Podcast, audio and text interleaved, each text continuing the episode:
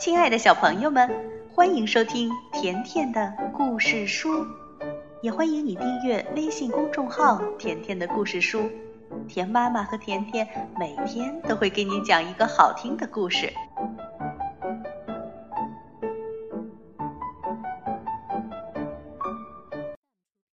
小朋友们，你们还记得在上一集里，大魔法师茨瓦克曼把霍琛布鲁斯变成了什么吗？对了，变成了一只小灰雀。然后呢，他就坐着自己的魔法袍子出门去找卡斯佩尔了。那他究竟找得到吗？今天呢，甜妈咪来讲第十七集《大魔法师的下场》。为了能在黑暗中看得更清楚。大魔法师彼得罗西斯·茨瓦克曼戴上了他的夜视眼镜然后呀，他急急忙忙地跑上城堡塔顶的平台，坐上了魔袍，呼的一声飞到空中。不管他看得多远，搜得多仔细，可就是找不到卡斯佩尔。这时候，月亮已经在森林深处的石楠草地里升起来了。在老云杉树中的树根间，仙女草闪烁着银色的光芒。卡斯佩尔呢？他马上就采了一束。这么一来，彼得罗西斯·茨瓦克曼就看不见他了，连他的夜视眼镜也帮不上忙。卡斯佩尔把拿着仙女草的右手插进裤兜里，便踏上了归途。你知道吗？有两三次，坐在魔袍上的茨瓦克曼都是从卡斯佩尔的头顶上飞过去的。还有几次，茨瓦克曼呀飞得很低，卡斯佩尔都能感觉到他飞行的气流。卡斯佩尔吓得赶紧低头弯下身子。不过呢，这一切都是多余的。就算卡斯佩尔不这么做。斯瓦克曼也不可能发现它。神奇的仙女草不但让卡斯佩尔成了隐身人，而且呢，还让他越走越轻松。仙女草放在口袋里以后，卡斯佩尔的两条腿好像自动的在往前走。当天就要亮的时候。卡斯佩尔安全地回到了魔法城堡。城堡的大门紧闭着，卡斯佩尔拿出仙女草碰了碰，门就自动打开了。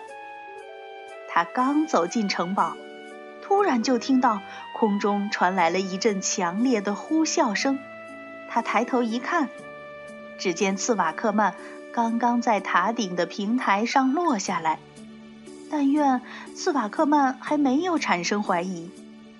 可是，凶恶的大魔法师彼得罗西斯·茨瓦克曼偏偏就在这个时候注意到城堡的大门打开了，又关上了。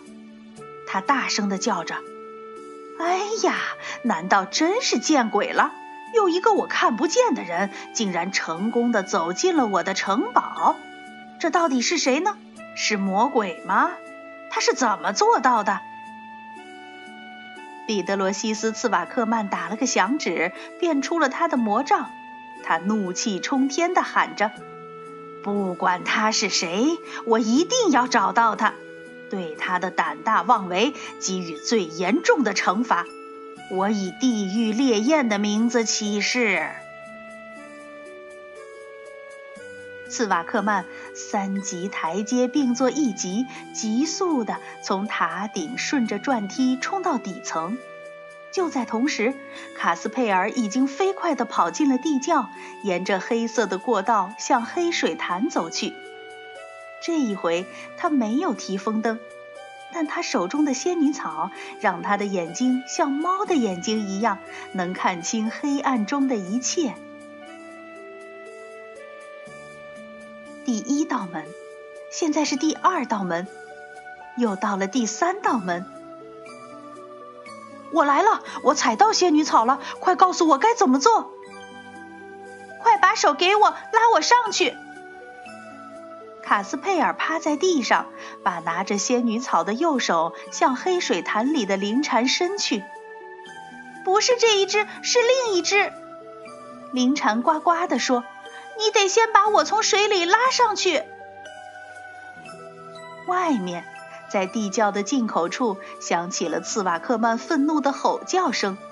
他已经发现通往地窖的门被打开了，他觉得太可疑了。他一边大声地咒骂，一边沿着台阶向下奔了过来，眼看就要进来了。快点儿！林蝉催促着。卡斯佩尔用左手抓住灵蝉，把它放到身边的地板上。这时，茨瓦克曼已经越来越近，他的咒骂声和脚步声在地窖里轰轰作响。快点儿，用仙女草点我的身体！灵蝉叫道。卡斯佩尔按他的话做了。就在这时，凶恶的大魔法师彼得罗西斯·茨瓦克曼已经冲进了第三道门。可是，他突然目瞪口呆，一句话也说不出来了。小朋友，你们知道吗？就连卡斯佩尔也吓了一大跳。这倒不是因为茨瓦克曼凶恶的目光，而是因为整个地窖突然被耀眼的光芒照亮了。他被照得眼花缭乱，不由得闭上了眼睛。当他重新睁开眼睛的时候，他发现自己的身边站着一个美丽的姑娘。她像太阳一样光芒四射，她的眼睛。她的脸，她的手，她的头发和她金色的长裙，一切的一切都美得无法形容。卡斯佩尔想：天哪，再盯着她看，我的眼睛就要瞎了。可是，看别的地方吗？看别的地方也做不到。卡斯佩尔呢，只能小心翼翼的。用一只眼睛看，另一只眼睛眯着。彼得罗西斯·茨瓦克曼像被雷击到一样，一动不动地靠在地窖的墙上。他的脸呢，苍白的像奶酪；他的膝盖哆嗦的像筛糠；额头上汗如雨下。他想说什么，可就是张不开嘴。他是这样的惊慌和恐惧，连手中的魔杖都滑落下来。魔杖掉在地上，仙女阿玛丽斯用脚尖轻轻一踢，魔杖咕噜一声掉进了深水潭里。直到这时，彼得罗西斯·茨瓦克曼才如梦初醒，他咒骂道：“哦，让你见鬼去吧！”他猛地跳过去，想抓住水里的魔杖，可是已经晚了。他的手抓了个空，脚下绊了一下，踉踉跄跄地冲撞过去。仙女阿玛丽斯和卡斯佩尔还没来得及抓住他，他就直接掉进了深水潭里。一声凄厉的喊叫，一阵咕嘟咕嘟的水泡声。大魔法师彼得罗西斯·茨瓦克曼被黑水潭的黑水彻底吞没了。小朋友们，那只丑陋的灵蝉竟然真的变成了美丽的仙女。